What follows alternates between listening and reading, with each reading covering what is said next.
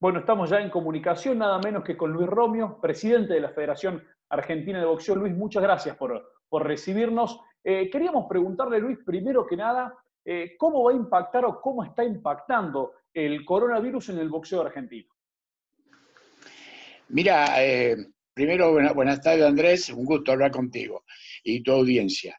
Mira, nosotros este, hemos preparado un protocolo, realmente lo enviamos donde tenemos que mandarlo, a las provincias, sobre todo una federación como la nuestra, que es federal 100%, queremos darle injerencia sin duda alguna a las provincias como corresponden, a las federaciones o asociaciones, y que ellos lo trasladen a las autoridades provinciales.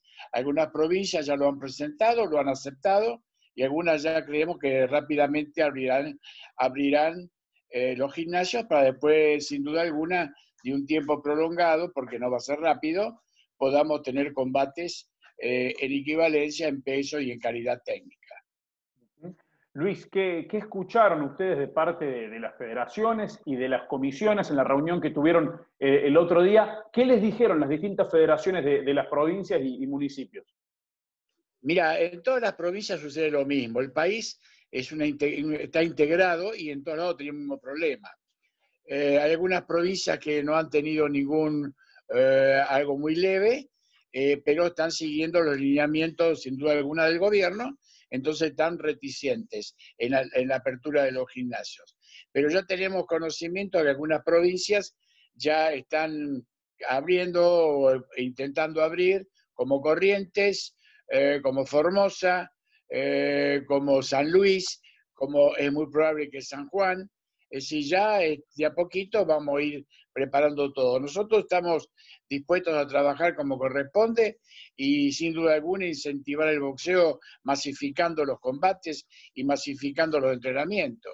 Eh, yo hice una apreciación de lo que tenemos en el país. Nosotros debemos cumplir a rajatabla nuestro calendario de competencias, por lo tanto sugerí que para la próxima reunión que será dentro de 10, 12 días con los presidentes de federaciones, alguno me dé alguna solución de cómo poder realizar alguno de estos torneos, eh, no el cadete, porque eran los juegos de vista que no se van a realizar, pero sí los juveniles y los mayores. Y también tenemos que estar pensando en el equipo nacional, que sin duda alguna está trabajando, pero online, le falta lo, fundamental que es el cuerpo a cuerpo, el la manopla, todo eso, pero ahora está quieto, porque si no vamos a ir con realmente con muy pocas posibilidades a clasificar al preolímpico. Así que también estamos deseosos de que haya boxeo. Nuestra pasión es el deporte del boxeo. Por lo tanto, es como, es como nos está faltando algo y me está faltando la vida. Yo vivo pensando en boxeo y, vivo pensando como es boxeador. Mm, si no tengo actividad, eh, no existo.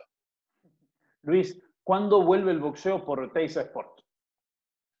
Eh, nosotros estamos eh, eh, pensando que es un tema de levantar algunos, algunas necesidades que ahora tiene el gobierno de tener contenido a la gente, como ser los traslados, este, pero Sport está también a la orden automáticamente apenas se levante esto y podamos empezar y empezaremos realmente a, transmitir nuestros conocimientos en todo el país hay una cosa que es fundamental que nosotros logramos con Teis Sport, que es eh, no solamente el boxeo profesional, que es eh, eh, uno de los deportes más importantes, a mi entender, que tiene Teis Sport, sino también el, que el boxeo recreativo, el boxeo promocional, que hemos dado vida a muchos pueblos del interior y a muchas provincias cuando salimos a ella porque han podido mostrar sus boxeadores, los boxeadores provinciales,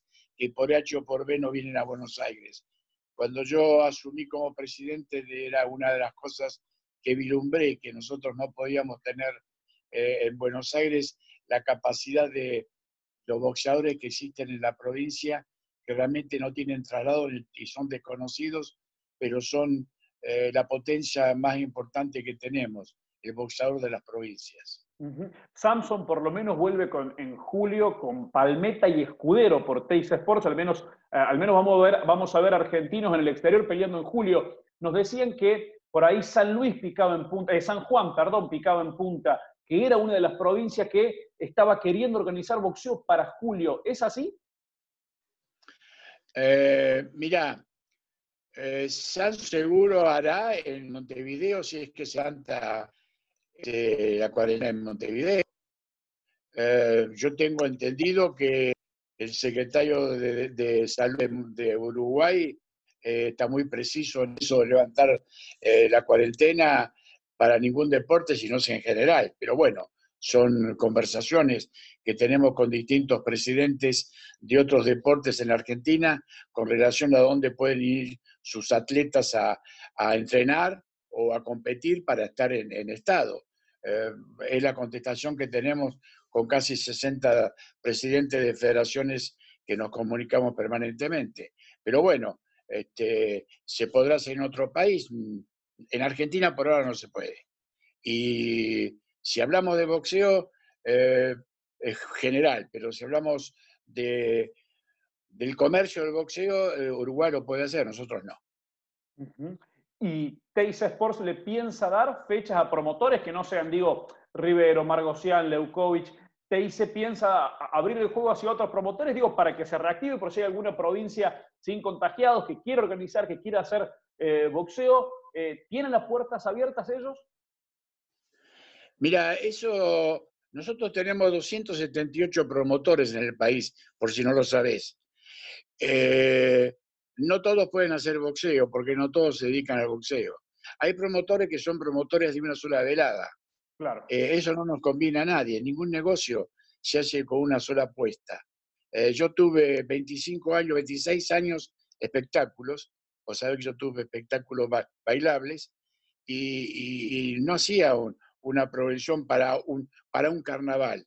Eran para todos los, los 56 sábados del año más carnaval. Este, hay que tener una continuidad. Y decime vos qué provincia tiene para hacer en este momento, si no se puede hacer el traslado de provincia a provincia, un plantel para hacer cinco peleas profesionales. Claro. Si vos me lo decís, yo te lo agradezco porque no la conozco. En Córdoba, algún promotor local nos decía, eh, acá hay unos 30 boxeadores activos, yo puedo organizar. Claro, hay que ver los traslados, la logística. ¿de, qué categoría? Cuando empecemos con equivalencia, te das cuenta que el señor tiene, no sé quién es, y ojalá los tenga con de, verdad, tiene un mosca y tiene un pluma y tiene un medio pesado y tiene un pesado y tiene un mediano. ¿Cómo compiten entre ellos? Claro. Porque el problema es ese la equivalencia. La equivalencia, primero de peso, después de calidad técnica. Vos no podés hacer pelear un chico de dos o tres peleas con uno de 40, aunque tenga el mismo peso. Lógico. Entonces, eh, no es fácil. Cuando vos no podés trasladarte, no es fácil. ¿O vos crees que nosotros, cuando, cuando se le da la equivalencia a, a los promotores que nos piden para hacer boxeo profesional, no miramos todo eso? Y además hay un tema que es fundamental. Vos me decís que es un promotor que tiene de Córdoba, el cual no sé si es nacional, que tiene eh, unos 30 boxeadores. ¿Y le darán los, los boxeadores a los otros promotores? Mm. Claro. Porque vos tenés una radio, vos tenés, en este momento estás conversando conmigo. Vamos a suponer que vos, otra radio, quiera pincharte y decir, no, no, mi conversación es con Romeo, o se lo das o no le da apertura o no. Y en esto eh, la parte comercial es muy difícil. Eh, yo siempre digo que el boxeo profesional es una actividad comercial regida por normas deportivas. No así el boxeo amateur, que es un deporte. Entonces la cosa cambia muchísimo. Cambia muchísimo. Por eso boxeadores de fulano de tal no pelean con boxeadores de mengano de cual. A veces yo ya tengo 53 años, en octubre cumplo 53 años como dirigente de la federación y, este año cumplí 78 años que estoy en la federación, para 79. Y antes decían, pero en una par, en una par había un solo dueño del boxeo profesional. La Federación de Box, en la cual yo integré, éramos partícipe de la parte deportiva, pero no la parte comercial. Y si vos querías pelear, tenías que firmar con alguien que te en una par. Yo sé que esto me va a traer muchos, eh, eh, cuando lo divulgues o, los que están escuchando, mucha gente que va a decir, no puede ser lo que está diciendo el presidente. No, te lo dice Luis Romeo con 53 años de actividad en la Federación de Box. Si vos tenías un buen boxeador, caso Loche, para poder pelear en el Luna Par, tenía que firmar algún contrato con alguien en Luna Par. Si vos tenías un buen boxeador, tenías que ir y morir para pelear en Buenos Aires en el Luna Par. No había otro lugar.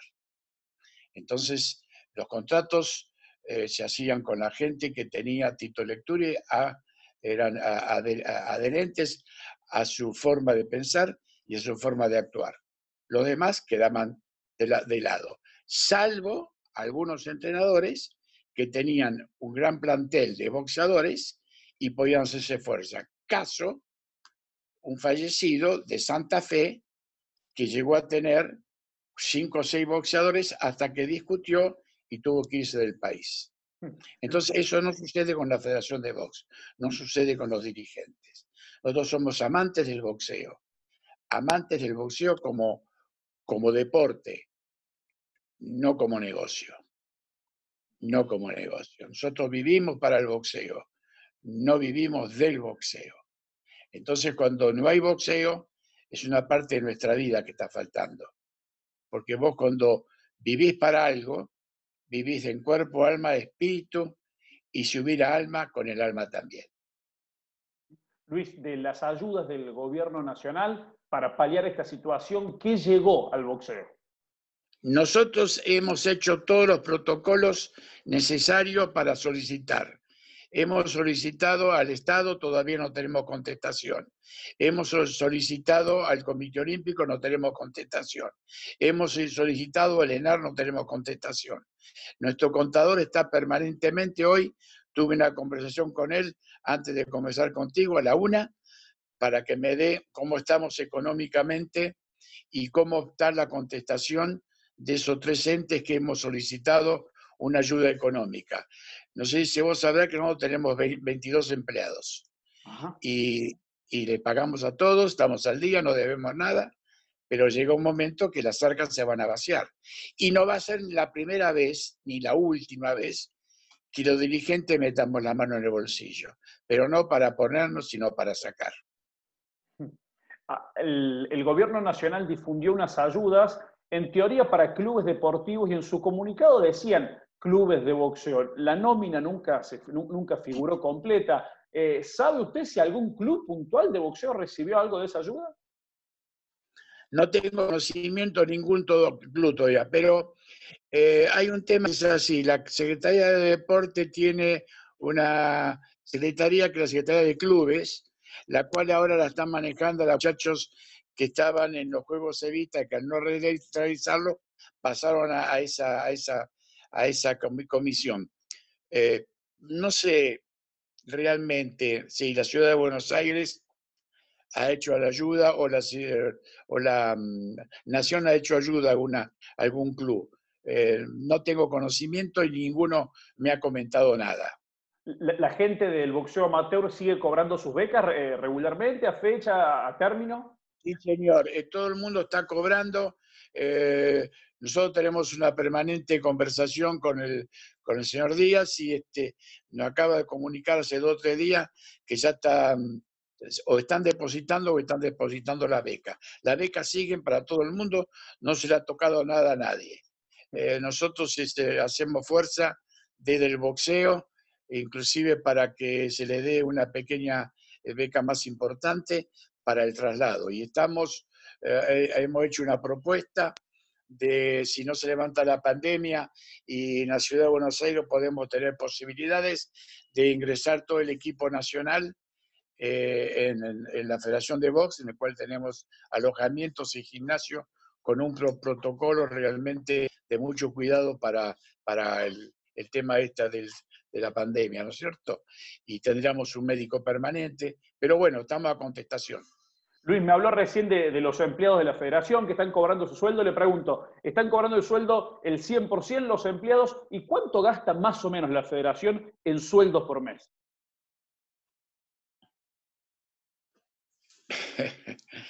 Eh, me río porque el otro día me preguntaron el tesorero del Comité Olímpico si me, arreglaba con 30 mil pesos. Y yo dije, con 30 mil pesos no pago ni el gas. Yo tengo entre gas, luz y ABL 150 mil pesos de promedio mensual. Yo necesito para la federación 1.200.000 pesos por mes. Por mes. Vos te das cuenta que tenemos cuatro médicos. Tengo tres empleados de maestranza. Tengo cinco administrativos. Tengo tres técnicos. Eh, son 22 personas, no es moco de pago. Por eso cuando algún trasnochado dice, vamos a ir a la federación que hay un, montón de dinero, yo les diría, les digo, no hay problema. Eh, vamos a ver el mes que viene cuando hay que, haya que poner dos millones de pesos, ¿quién lo pone? ¿Mm? en otros deportes, en otros deportes también me dicen, o sea que yo fui el tesorero de la Confederación de Deporte. Y siempre me decían, pero ustedes son unos locos. ¿Cómo no le cobran nada a nadie? Cuando hay deporte que para practicar ese deporte tenés que pagar una, una adhesión, una mensualidad, un ticket, cualquier deporte. Nosotros no le cobramos nada a nadie. No hay nadie que pague. Le pasado una, una campeona del mundo dijo, ¿qué hace la federación? Y yo le contesté, lo mismo que que, hacen lo que le dan aire a alguien.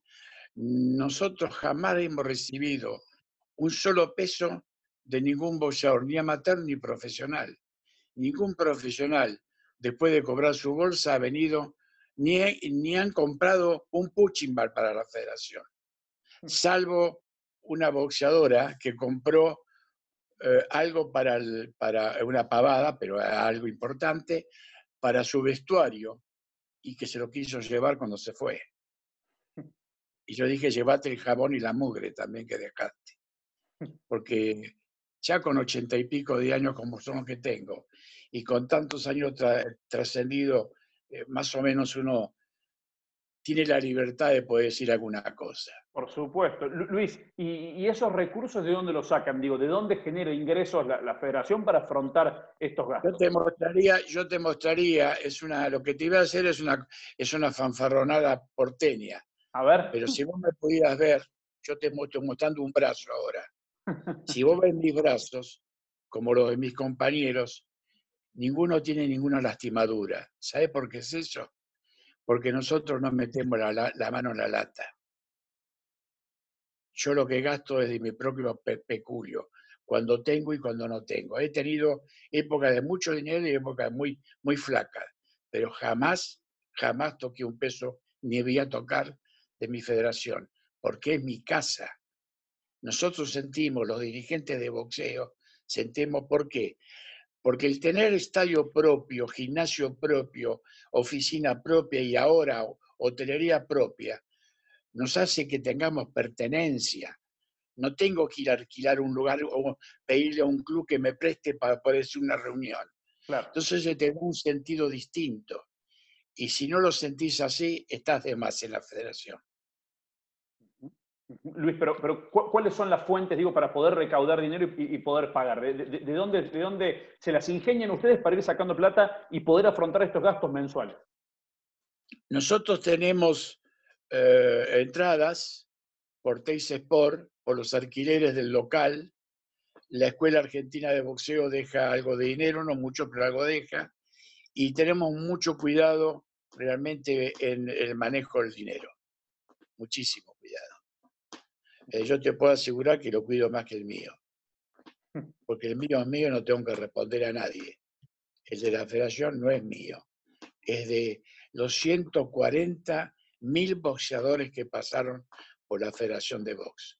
Los 3.500 técnicos que hay en el país. Los 1.200 jueces árbitros que hay en el país, las 24 provincias del país. Nosotros tenemos la suerte de, de, administrar, pero no es nuestro. Si bien lo sentimos como nuestro, no es nuestro. Luis, ¿cuántos boxeadores profesionales activos hay hoy en Argentina? Cerca de 900, de los cuales, si vos te pones a hacer una cuenta, entre los festivales de Teis Sport, que al día de la fecha deben ser más o menos unos 35, terminaremos con 50 festivales más o menos. Más uno, siempre hay aproximadamente un 50% más, digamos unos 75 festivales más que no se han realizado, son 50 y 75 son 125. Si vos lo multiplicás por 6, esos son la cantidad de boxeadores que no han ganado dinero con su profesión, que era de ser boxeadores. Hoy yo te digo que el boxeo profesional es una actividad comercial regida por norma deportiva. Pero no salimos a la calle a gritar como locos, se me están muriendo de hambre 400 familias. Y yo creo que tenemos el derecho, porque nosotros le damos al pueblo argentino realmente un aliciento cuando pelea alguien, cuando combate a alguien por un título o algo, nos sentimos más argentinos en ese momento que nunca. Por supuesto. Pero no tenemos por qué salir, porque ese es un problema de todo el país. Y de esa forma tenemos que acompañar al gobierno, callándote la boca y trabajando profundamente para que en cualquier momento, cuando abramos, estemos realizando más de lo que hemos hecho hasta el día de la fecha. Luis, ¿sabe cuáles son las provincias que, más boxeadores tienen? Y le pregunto, ¿al cabo del cuánto tiempo eh, lo consideran como boxeador en Provincia de Buenos Aires, Santa Fe y Córdoba. Provincia de Buenos Aires, Santa Fe y Córdoba, más o menos en ese mismo orden. Sí, no te hablo de capital, porque los nacidos en capital son muy pocos. Cuando hacemos los juegos de vista, para que representen a capital hay que elegirlo con la mano, porque no hay. Date cuenta, de los tres últimos juegos de vista de Capital Federal nunca pude llevar las ocho personas, las diez personas, siempre fueron cuatro o cinco. ¿Y al cabo de cuánto tiempo lo consideran inactivo a, un boxeador profesional, Luis? No, es inactivo cuando está, pasa cierta edad y tanto tiempo que no pelea, lo único que tiene que hacer es pedir la rehabilitación a la comisión de voz profesional, la comisión de voz profesional lo lleva al consejo directivo, se hace un estudio exhaustivo del tema y a algunos se le da sí o no eh, la posibilidad de hacer primero sus eh, exámenes médicos. Una vez que hagan sus exámenes médicos se le permite sí o no eh, competir. Luis, ¿se sabe cuántos boxeadores amateurs hay en Córdoba más o menos? En Argentina, perdón, perdón, perdón, en, Argentina. 15.000 más o menos más o menos por la, sí, por la cantidad de, de licencia que nosotros entregamos, que ya hemos entregado a todo el país, de cuando sacamos la licencia única, que fue una de las decisiones que tomé cuando fui presidente, para de que de alguna forma este, calibrar, eh, hacer este, eh, un censo, digamos, de todo el país y que no hubiera tanto, tanto trucho. Igual hay, igual hay, porque este es un país de tramposos y este, lamentablemente siempre aparece alguno, alguna licencia que es fabricación casera, que nos damos forma inmediata porque no tenemos eh, un seguimiento por la normativa y por los, los, números, bueno, una serie de cosas que tenemos con la imprenta y nosotros, este, y nos damos cuenta. Eh, lo que tratamos es no suspender al boxeador, pero bueno, vamos a intentar suspender al técnico, porque el técnico es el que está obligado a conocer no tener, pero sí conocer cuando el boxeador está en falta. Eh, una de las cosas que, nos cuesta mucho es cuando viene un técnico y yo uh, tengo la licencia vencida de mi boxeador, que no tenés una libretita para anotar cuando vence la licencia de tu boxeador, o tenés un plantel tal grande de 400 boxeadores que se te escaparon algunos. Si hay técnicos que tienen 7, 8 boxeadores, ¿cómo no lo tenés anotado? Esto es una falta de organización. Por eso nosotros en la escuela este año hemos puesto algunas cosas este, que para que la gente no les cueste tanto tener, estar organizado y estar responsabilizado de sus educandos, porque en definitiva, el boxeador cuando viene a boxear o cuando entra a un gimnasio es un educando que va a hacer la práctica del deporte boxeo, pero eso hay que educarlo. Luis, ¿esta cantidad de boxeadores amateurs que usted me decía están activos actualmente hoy? Nosotros decimos que están activos cuando tienen eh, una licencia que, eh, eh, que lo activiza. El boxeador amateur puede dejar de boxear y dos o tres años y volver nuevamente con la revisación médica al día. Bien. No es ah. como el profesional, no es como el profesional que si deja de boxear a cierta edad se le piden examen, exámenes y todo. Por supuesto que si un boxeador amateur tiene 30, 35 años, se le va a pedir, pero estamos hablando de lo normal, de 14 a 23, 24 años. Hay chicos que dejan de boxear porque están en el servicio militar o se casan y después vuelven a la actividad con una revisación médica anual, por eso tenemos la novela semestral y por supuesto con una, una visión del técnico que sí está apto, porque ese es el mayor problema, que el técnico cree que está en acto eh, porque vino, entraron dos días y le pegan a la bolsa, este, bueno, es otro tema que hay que dar al técnico, ¿no? Pero, pero si tenemos que hablar de cuántos boxeadores amateurs hay en Argentina, más o menos el número estimativo es ese, el de la cantidad de licencias que usted me dice. Sí, sí, sí, sí, sí, sí. Mira, eh, históricamente, históricamente, son más o menos entre 1.500 y 1.800 boxeadores por año.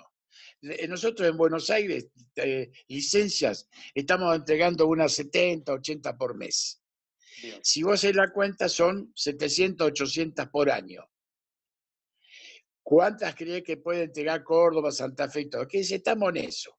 Si vos ves que el boxeador de los 14 años, digo ya eh, eh, eh, fecha de competencia, de 14 años a los 26 años, que más o menos ya o, dejan de ser boxeadores o se hacen profesionales, vos estás teniendo ahí 8 años. Quiere decir que ya ahí automáticamente tenés 10.000 boxeadores.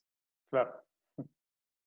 Esto es un número que, se repite permanentemente, salvo en el 48, 49, 50 que llegamos a tener el doble, pero fue después de la guerra, este, las Olimpiadas del 48 que fue un éxito, los Panamericanos del 51 que fue un éxito, el movimiento eh, del deporte que estaba en los gobiernos peronistas, es un montón de, no quiero ser política, te digo una realidad, este, una serie de cosas que hace que el deporte haya crecido mucho. Luis, pero ahora hay otros deportes que son similares al boxeo, que tienen otra atracción de público y que tienen eh, económicamente otra posibilidad de ganar mucho más dinero. Luis, ¿alguna federación o provincia le dijo, producto del coronavirus, eh, la actividad en nuestra provincia o municipio va a morir? El que dice eso está loco. No puede morir un deporte que lo practican dos personas y que salve, siempre va alguien que va a calificarlo. El boxeo, como todos los deportes de contacto, hacen falta dos. Y siempre hay dos para combatir, siempre, en cualquier deporte. Entonces, muy, puede ser que muera en, la expectativa, porque no hay ídolos. Pero una vez que vos formalizás un ídolo, automáticamente crece. Luis, le, pregunto por dos eventos que se está, de los que se está hablando mucho, al menos en las redes sociales de algunos, eh, y, queremos saber cuál va a ser el marco legal de eso. Primero le pregunto por Marcos el Chino Maidana, que insiste con, nosotros, con Acero Cali. Nosotros te voy a decir cómo es el tema. Sí. Vinieron a la federación, hablaron con nosotros, dijimos, no hay ningún tiempo, nosotros vamos a apoyar todo el boxeo legal. Bien. Van a pelear con equivalencia, con la licencia al día. Una vez que esté eh, suba eh, Acero Cali y, Maidana, nos retiraremos. Lo que no podemos dejar es al boxeador eh, profesional o amateur que está federado y que cumple con las reglas. Pero ni Maidana ha pedido eh, una mm, reconsideración de su licencia, ni Acero Cari nunca fue boxeador. Por lo tanto, para nosotros no es un más de boxeo. Mm, pero digo, podría convivir en un, mismo festival. Digo, si ellos buscaran el aval de la WPC, que seguramente la, WPC lo va a autorizar como autoriza cualquier cosa. Automáticamente no vamos a estar. Ah, si está la WPC, ustedes se van. No, por supuesto. Si primero, ¿cómo yo voy a estar, voy a estar yo dando misa y estando con un delincuente? Mira, yo una vez dije, o sea, es judío o sea, es cristiano. Claro o se es cristiano o maometano, o se es blanco o se es negro. No puede ser las dos cosas al mismo tiempo. Y no, cabe la posibilidad de permitirles, aunque sea una, única, única persona que es gorda, que gorda y delgado soy yo. ¿Sabes por qué? Porque mi apellido Delgado, nada más que todo Luis, pero no, cabe, no, cabe la posibilidad de permitirles hacer eh, una exhibición al menos. No, no, no, eh, será una exhibición, pero, pero nosotros no vamos a retirar, bajo ningún punto de vista. Primero, no hay exhibiciones en el país, están prohibidas hace un montón de años. Eh, si fuera más pícaro, dirían que hay guanteo, que son dos cosas distintas. Claro. Segundo, eh, una exhibición no se puede cobrar dinero. Las exhibiciones que se hacen ahora en todos los gimnasios son comercialmente más importantes que boxeo profesional. Te voy a explicar por qué, por si no lo sabes. A ver. Yo tenía 6, 7 años y hacía exhibiciones. Casi ciego. He hecho todo, porque hace mucho que tiene el boxeo. Me acuerdo que mis compañeros eran los hermanos Capela, los hermanos Rizzo, eh, dos hermanos que fueron muy, muy, muy buenos boxeadores, eh, Laudonio. Ese era un grupo, digamos. A nosotros no nos pagaban nada, ni nos daban un viático, pero la gente iba a ver como los chicos y pagaban entrada. En este momento los clubes hacen una sola boxeo, boxeo amateur, todas exhibiciones. ¿Sabe cuánta gente va a ver las exhibiciones? El 95% de los que van a ver boxeo amateur. Entonces pasó a ser un gran negocio. Ser un gran negocio no hay cuidado. Yo no sé cómo prohibirlo, está prohibido. Lo que pasa es que este, eh, nos enteramos como el marido cornudo una vez que pasó. Claro. ¿Mm? Y en tu provincia se hace mucho eso también. Y eso que es una provincia que el cual los dirigentes cuidan mucho las cosas. Muchísimo, eh, es cierto. Eh, le pregunto, Luis, otro evento de este tipo, la Mole Mole con Búfalo Ortiz, eh, un peleador de kickboxing, a quienes los que somos del boxeo desconocemos, pero en las redes sociales y, y demás circula mucho esto, tampoco autorizan eso. Nosotros jamás vamos a autorizar otro deporte con el nuestro. Si él fuera boxeador, primero tendría que haber sido amateur. Claro porque vos para ser profesional tenés que haber sido amateur. Hubo una solo, un solo boxeador que pasó a ser profesional de haber sido amateur y fue el Puchimbal, no te hago la, eh, eso búscalo vos. Eh, fue el Puchimbal y la bolsa de todos los boxeadores profesionales y terminó muy mal. Nosotros no vamos a permitir eso, por lo menos eh, en principio si lo conocemos. Segundo, a mí no me dice que el boxeador, este, eh, eh, eh, tenemos que no estar confundidos, esto no es Estados Unidos. Estados Unidos peleó uno de la kickbox y la jaula, con, pero fueron 50 millones de dólares. Y en Estados Unidos hay carrera de cucaracha, acá la, acá la combatimos.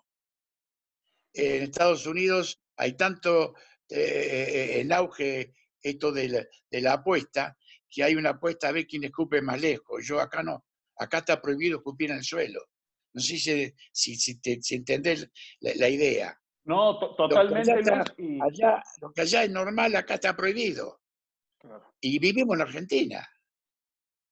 Ahora, para algunas cosas somos argentinos, para otras cosas que somos este, americanos. No, no, somos argentinos. No, y acá hay que cumplir las normas. A, mí, una de las cosas que uno más le destaca a la Federación Cordobesa es que la inefable WPC, por ejemplo, aquí no entra y uno siempre defendió esto de que el boxeo es boxeo. Pero digo, cuando escucho la plataforma del chino Maidana Promotion, digo, si consiguen un buen aval, buen dinero, van a promocionar el boxeo de verdad, porque van a hacer boxeo amateur y profesional. Encontrar el marco para que al menos hagan esto, como dice usted, una sesión de guanteo, que, que se golpeen despacio. Digo, por el riesgo de terminar siendo tan puristas que nos perdamos una buena oportunidad de que promuevan, por ejemplo, un boxeador como Fabián Maidana. Digo, intentar encontrar el equilibrio, si es que se puede, un punto medio, para eh, no fomentar una riña de gallos, pero tampoco perderse la oportunidad de, que una empresa quiera invertir en el boxeo, más allá de que después al que no conoce le digan que fue pelea y, realmente no haya sido una pelea, no haya habido jurado. Vamos a hacer una cosa, vamos a hacer una cosa. Si, si vienen y me ofrecen un guanteo en público entre fulano y fulano, pero no cobran entrada, y es muy probable que lo acepte. Ahora, si van a hacer un guanteo en público y van a cobrar la entrada, ya pasó a ser un negocio. Entonces, con eso no vamos a difundir el boxeo. Lo que estamos haciendo es un negocio. Clarísimo. Y son dos cosas distintas. Son dos cosas distintas.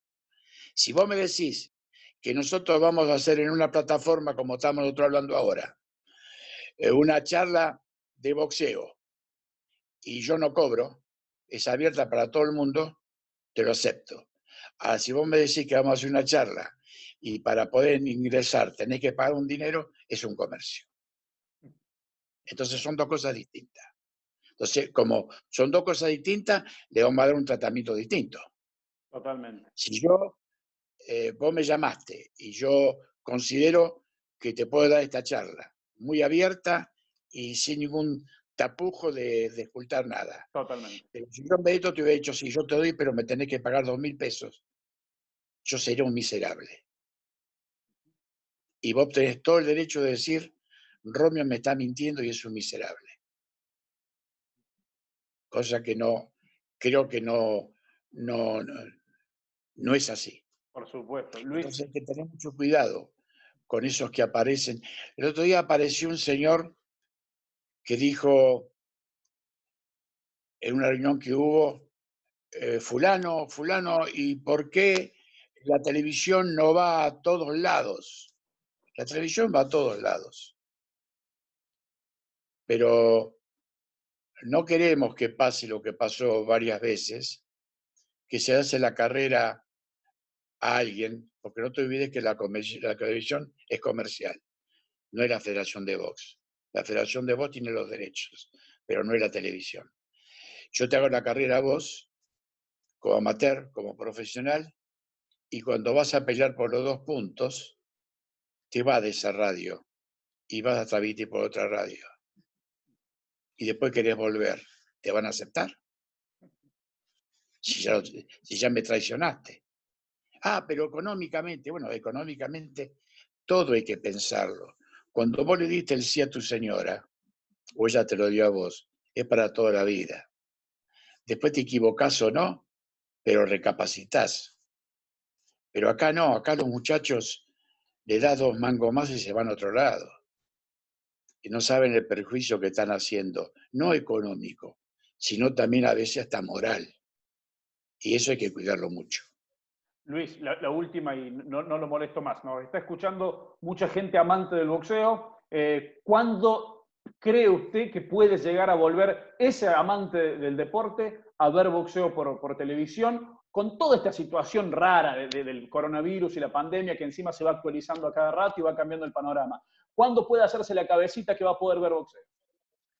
Mira, yo te voy a decir, nosotros estamos dispuestos, la Federación de Box, hacer boxeo en el momento que se nos permita en cualquier lugar del país sin ganar dinero. Hacer boxeo a puerta cerrada. Lo importante es la actividad boxística. la parte comercial, si acompaña, mejor. Si no, de alguna forma lo vamos, lo vamos a arreglar. Y estamos tratando de que los promotores piensen exactamente igual que nosotros salvo algunos promotores que ya dijeron, no, si no hay plata, no, yo no, no pongo mi capital en juego. Y mientras yo viva te queda poca vida. Luis, muchísimas gracias. Gracias por su tiempo, siempre frontal, siempre dispuesto, hablando de todos los temas y sin condicionantes. Por eso te lo agradecemos. Muchas gracias y ojalá pronto podamos volver a, ver boxeo y a disfrutar de este deporte que tanto nos apasiona. Te voy a decir como, como cuando yo boxeaba lo que me decían. Cuando estás cansado, ataca. Porque si no atacas, sos una bolsa. Chao. Gracias, Luis. Un abrazo grande.